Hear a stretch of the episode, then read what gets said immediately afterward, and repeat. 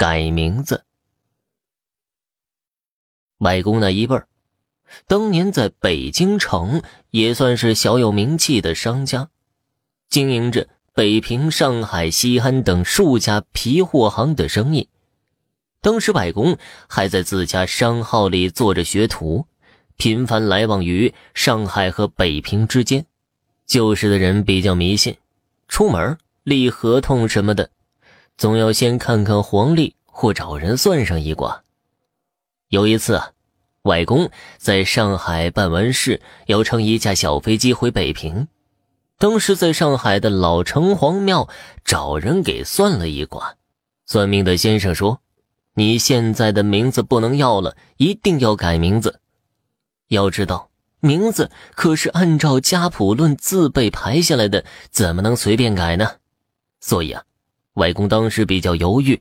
同行的还有一位店里的掌柜。”他说呀，这算命先生历来是铁口直断的，还是听听为妙吧。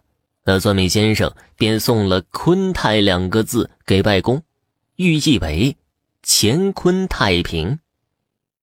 随后买机票、办登机，就都用了这个新名字。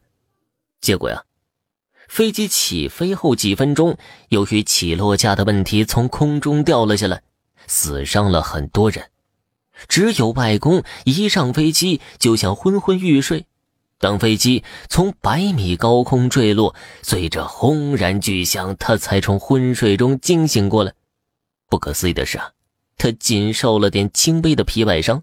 次日的《北平日报》头版还将他老人家的照片标题“轻伤第一名”登载了出来，让北平的家里人极度惊慌之后长舒了一口气。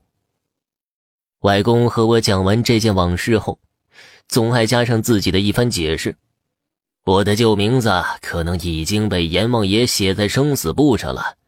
小鬼儿拿着生死簿来收人，发现没有这名字，就把我给放了。外公呢，一直活到快九十岁才安然去世。好了，听众朋友，本集播讲完毕，感谢您的收听。